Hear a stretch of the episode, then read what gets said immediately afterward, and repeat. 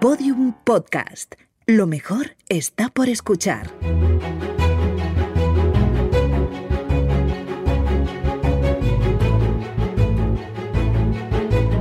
Historia de España para selectividad. Un podcast de Juan Jesús Pleguezuelos.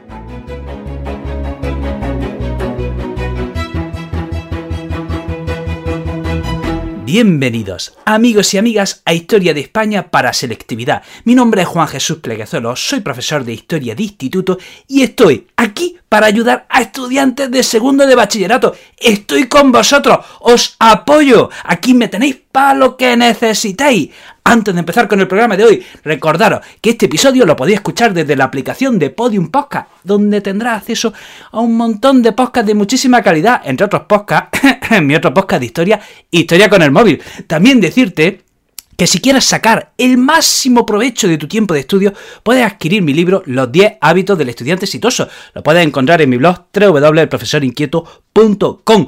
Bueno, bueno, bueno, bueno, empecemos con, empezamos con el programa. Eh, si ya estás en el siglo XX, significa que estás ya en el tercer trimestre, significa que te, se está acercando el examen, significa que estás un pelín nervioso, inquieto. Nada, nada, tranquilo, tranquilo. Que este tema es sencillo e interesantísimo. Vamos a hablar del bienio reformista eh, durante la Segunda República. Vamos a hablar de las reformas que se emprenden en el bienio reformista durante la Segunda República, que va de 1931 a 1933. Es el periodo del bienio reformista.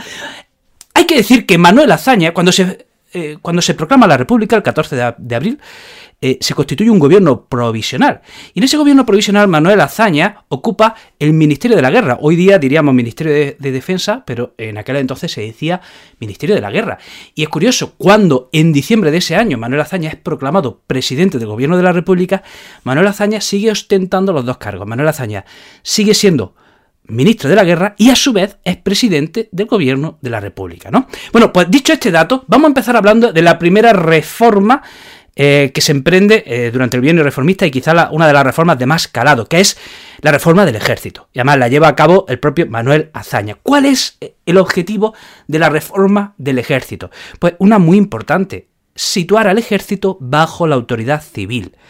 ¿Qué te voy a contar, querido estudiante de segundo bachillerato? Ya sabes que si has estudiado todo el siglo XIX, seguro que sí. Ya sabes que en España había una larguísima tradición de golpes de Estado, de pronunciamientos militares, eh, donde los militares se, se, se, meten en el poder, se inmiscuyen en el poder, forman gobierno, etcétera, etcétera. Entonces se pretendía que de una vez por todas los militares quedaren, quedasen bajo la autoridad civil y no metiesen las narices en el gobierno. El gobierno tenía que ser para los civiles. Entonces se requería reducir el número de altos cargos en el ejército, que había un montón. O sea, en el ejército todo el mundo era jefe, casi. ¿eh? Casi todo el mundo mandaba y eso no podía ser. Había demasiados altos cargos en el ejército. ¿Qué pasa? Ya sabes, querido estudiante segundo bachillerato, guiño, guiño, guiño, que eh, llevamos, España llevaba una década enfangada en la guerra de Marruecos. ¿Y qué pasa? Que la guerra de Marruecos facilitaba las ascensiones por mérito. Y miren, en un ejército de 200.000 hombres había nada menos que 21.000 21 jef, jefes y altos cargos en el ejército. ¿Eh? En un ejército de 200.000, 21.000 altos cargos. Entonces, eso había que reducirlo. ¿Cómo lo hace el gobierno de Manuel Azaña? Eh, bajo la ley de retiro de la oficialidad, eh, incentiva la jubilación anticipada en el ejército. Los altos cargos podían retirarse con el sueldo íntegro. De manera que hubo un, una fuerte reducción de altos cargos gracias a que eso el gobierno le incentiva. Oye, si te retiras, si te jubilas, te puedes ir con el sueldo íntegro y muchos se acogieron a esa ley. Además, eh, el gobierno de Manuel Azaña cierra la Academia Militar de Zaragoza que la estaba dirigiendo, que la estaba dirigiendo, quien dirigía la Academia Militar de Zaragoza, un tal Francisco Franco. ¿De acuerdo? Pues cierra la Academia Militar de Zaragoza. Además, el gobierno de Manuel Azaña crea la Guardia de Asalto. La Guardia de Asalto era una policía, un cuerpo de policía que desde el primer momento se muestra fiel a la República. ¿De acuerdo? Desde el primer momento se muestra fiel a la República. Esto ya, ya lo has estudiado, ya lo hemos estudiado, ¿no? Siempre que se forma un, nuevo régimen en un país, este nuevo régimen tiende a crear un, cuerpo de seguridad eh, afín a ese régimen, ¿no? En la Constitución de Cádiz, por ejemplo, se promovía la creación de las milicias nacionales que venían a ser eso, un cuerpo de seguridad una policía que protegiese el, el, nuevo Estado, el nuevo régimen, y pues ahora se crea la Guardia de Asalto, que iba a ser una policía especial que, ya desde el primer momento se mostraba fiel al gobierno de la República. ¿no? Eh, ¿Qué pasa? Que en el sector africanista, dentro del ejército, hay malestar. ¿eh? En el sector africanista eh, se siente discriminado respecto al sector peninsular y el sector africanista en el ejército mm, jalea un golpe de Estado. Y así pasa, así pasa. En el verano de 1932 hay un intento de golpe de Estado en Sevilla, protagonizado por el general Sanjurjo. ¿De acuerdo? Fracasó, este golpe de Estado fracasó.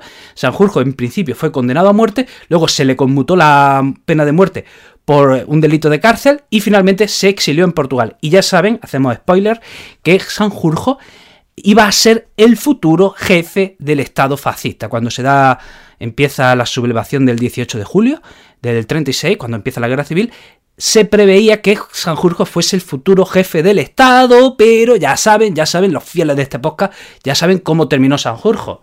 ¿Cómo terminó? ¿Eh? ¿Cómo terminó Sanjurjo? Venga, dímelo. Pues no lo voy a decir. ¿eh? Tienes que escuchar las otras podcasts de la guerra civil. Y ahora vamos a hablar de la reforma agraria. Esta otra importantísima reforma. Vamos a ver, la situación en el campo era un desastre. Era un auténtico desastre. La situación en el campo estaba fatal pésima. Bueno, bueno, bueno, bueno, bueno, bueno, bueno. Qué mal estaba la cosa. Miren, el campo, pues las técnicas de cultivo estaban ah, completamente atrasadas. La estructura de la propiedad era una estructura de la propiedad que, impedía el progreso, el avance y la industrialización del campo.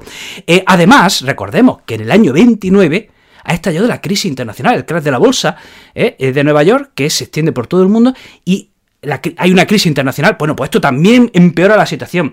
Eh, y imagínense el contexto, o sea, la mitad de la población se dedica al campo. ¿Eh? La mitad de la población española se dedica al campo. Además, en el sur de España, el 50% de la tierra está en manos de la oligarquía terrateniente, una, oligarquía que no se preocupaba de sacarle partido a la tierra, que no se preocupaba de que los cultivos fuesen productivos, de que a veces ni siquiera cultivaban toda su tierra, no sacaban provecho a su tierra. O sea, era una situación, bueno, pues que había que meter el bisturí ahí y operar de urgencia, ¿no? Entonces, como hemos dicho, el objetivo era crear una clase media de pequeños propietarios. Y en principio, bueno, pues a través de una serie de decretos se intenta llevar la legislación eh, de, que aplicaba a los obreros llevarla a los al campesinado. Entonces, por ejemplo, por decreto se aprueba la jornada laboral de 8 horas, se aprueba, por ejemplo, que haya un salario mínimo para el jornalero, se aprueba la ley de la reforma agraria que eh, intentaba reducir los latifundios e, y abría la puerta a la expropiación de las grandes tierras, a la expropiación de los latifundios si estos no se cultivaban. ¿eh? No podía ser que el terrateniente tuviese una gran extensión de terreno sin cultivar. Entonces, la ley de la reforma agraria intenta reducir los latifundios y abre la posibilidad de que se expropien tierras si estas no se están cultivando, si estas no se están cultivando. Para aplicar esa ley se crea el Instituto de la Reforma Agraria y bueno, pues esta ley la verdad es que eh, estaba muy bien pensada, muy bien planeada, pero como tanta y tanta y tantas cosas que hemos estudiado hasta ahora. ¿Se aplicó bien o no se aplicó mal? Pues se aplicó mal, ¿no? o sea, se aplicó de manera lenta, ¿de acuerdo? Se aplicó de manera lenta, entonces no se obtuvieron los efectos deseados y hubo, pues, hubo revueltas. Por ejemplo, en Casas Viejas hubo un choque entre campesinos y guardia civil. Vamos a hablar de otra reforma importantísima. me estoy dando cuenta estoy diciendo que todas en cada vez que digo que hablo de una reforma digo que es importantísima y es que es verdad. Todas las reformas, todas las reformas que se intentaron emprender de alguna manera eran revolucionarias. ¿eh? Eh, querían dar, eh, hacer un punto y aparte respecto a lo que había antes. ¿no? Entonces vamos a hablar de la, de la, de la relación con la Iglesia Católica. Vamos a hablar de la relación con la Iglesia Católica. Miren, el 14 de abril se proclama la, la Segunda República. Bueno, pues el 11 de mayo de 1931 se producen ataques a conventos y a monasterios. ¿eh? Empiezan en Madrid, pero se extienden a otras ciudades de España. ¿eh? Entonces, apenas un mes después de la proclamación de la Segunda República, empieza a haber ataques a monasterios. Sucede que ya había un sentimiento anticlerical muy fuerte que se traduce en esos ataques y bueno, el gobierno no sabe frenarlo, ¿eh? el gobierno no sabe cómo actuar ante esos ataques y ya desde, o sea, que la relación entre la iglesia y el Estado empezó mal. Empezó mal y la Iglesia desde un primer momento se colocó en la oposición. ¿Cuál es el objetivo del gobierno respecto a la Iglesia? Primero, reducir la influencia que tenía la Iglesia católica en la sociedad y también dividir, separar la Iglesia y el Estado. ¿Eh? que estuviesen separadas, la Iglesia por un lado y el Estado por otro. Entonces se aprueba una serie de, medidas en pos de la secularización de la sociedad. Por ejemplo, se aprueba el matrimonio civil, se aprueba la ley del divorcio, se aprueba la construcción de cementerios civiles, se aprobó una ley que se llama la ley de congregaciones religiosas, que de alguna manera nacionalizaba las propiedades de la iglesia, pero permitía que estuviesen regentadas por el clero. ¿eh? nacionalizaba los monasterios, los conventos, pero, o sea, seguían, digamos, ¿eh? bajo el gobierno del clero, bajo la administración del clero. Y quizá la. Bueno, además también se disolvió la Compañía de Jesús a los jesuitas. Y la medida más fuerte de todas y que más dolió a la iglesia, sin duda alguna, es que a la iglesia se le prohíbe dedicarse a la enseñanza. A las órdenes religiosas que se, que, se dedicaban a la enseñanza, bueno, pues se les quita ese poder que tenían, ¿vale? Y entonces a la, a la, iglesia se le aparta de la enseñanza y esto fue seguramente lo que más daño causó a, a la iglesia. Vamos a hablar ahora de la reforma del Estado. Vamos a ver. En la Constitución del 31, eh, que se aprobó en diciembre del 31, ya se abre la posibilidad a que distintas regiones de España tuviesen acceso a estatutos de autonomía. Bien, pues ¿cuál es la primera región que accede a un estatuto de autonomía? Cataluña. A instancias de Esquerra Republicana se elabora el primer estatuto de Cataluña, que es el Estatuto de Nuria. Se le llama el Estatuto de Nuria. Primero se aprobó en referéndum y luego se aprobó en el Parlamento español. Eh, eh, así se constituyó un gobierno en Cataluña que, como todos sabemos, ¿eh? se le llama Generalitat. Y esta Generalitat, bueno, pues tuvo acceso a, a numerosas competencias. Eh, las primeras elecciones a la Generalitat de Cataluña se celebran en noviembre de 1932 y el primer presidente de la Generalitat de Cataluña es Francesc Macià. Eh, el Estatuto Vasco. Vamos a hablar qué pasa con el Estatuto Vasco. Aquí fue más complicado porque no había consenso. ¿De acuerdo? El primer proyecto de estatuto se llama Estatuto de Estella. ¿Y qué pasa? Que se echó para atrás el primer proyecto porque el gobierno de la República consideró que era demasiado confesional. Además, este primer estatuto incluía las tres provincias vascas y Navarra, y Navarra eh, rechazó ese proyecto. Luego se elabora otro proyecto de estatuto que iba, iba para adelante y se aprobó ya iniciada la guerra civil. O sea, el Estatuto Vasco se aprobó ya iniciada la guerra civil, por lo tanto no pudo aplicarse. Y en Galicia había otro proyecto de estatuto que, que estaba encaminado, que llegó a aprobarse un referéndum, pero empezó la guerra civil, entonces se eh, paralizó el proyecto de autonomía para, Galicia. Vamos a hablar de la política educativa. El objetivo del gobierno de la República era crear una enseñanza, un sistema educativo gratuito, laico y universal. ¿De acuerdo? Recordemos, a la Iglesia se la ha apartado de la enseñanza. La enseñanza, la educación en España hasta entonces la tenía la Iglesia. Y a la Iglesia se le ha dicho que no, que no puede, que no se dedica a la enseñanza, que está prohibido, punto. Entonces, ¿qué pasa? Que el gobierno tiene que hacer un gran esfuerzo para suplir ese gran vacío que ha quedado. Entonces se llegan a construir nada menos que, nada más y nada menos que 13.000 escuelas de primaria. Se aumentó el presupuesto en educación un 50%. ¿Eh? O sea, eh, el gobierno hizo un tremendo esfuerzo, ¿vale? Por llevar la educación a todas partes, para implementar un buen sistema educativo, para acabar con el, analfabetismo que estaba muy extendido. También hubo otras otras políticas encaminadas a, promover la cultura muy interesantes, como son las misiones pedagógicas, que eh, trataban de llevar la cultura a los pueblos. Y entre esas misiones pedagógicas hubo una compañía de teatro muy, muy interesante, una famosísima compañía de teatro entre las misiones pedagógicas. ¿Cómo se llama esa, esa, famosísima compañía de teatro? La Barraca, donde estuvo Federico García Lorca. Y ahora vamos a hablar de las reformas laborales y, sociales. Largo Caballero, el ministro Largo Caballero, aprobó una serie de reformas, bueno, pues encaminadas a mejorar eh, la situación del obrero. Por ejemplo, aprueba la ley de contratos del trabajo, donde regula la jornada laboral y el trabajo de mujeres y niños. También aprueba la ley de jurados mixtos. La ley de jurados mixtos mm, mm, preveía crear un jurado donde hubiese patrones y obreros para eh, arbitrar posibles conflictos. También aprueba la ley de asociaciones obreras donde se regula el sindicalismo.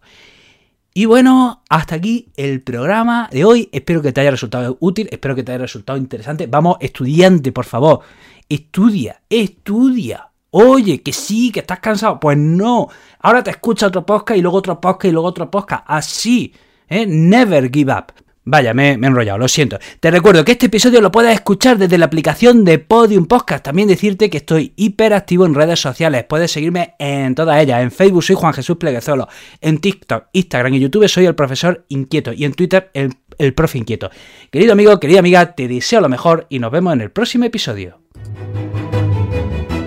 Todos los episodios y contenidos adicionales en podiumpodcast.com. También puedes escucharnos en nuestros canales de Spotify, iTunes, iBox y Google Podcast y en nuestras aplicaciones disponibles para iOS y Android.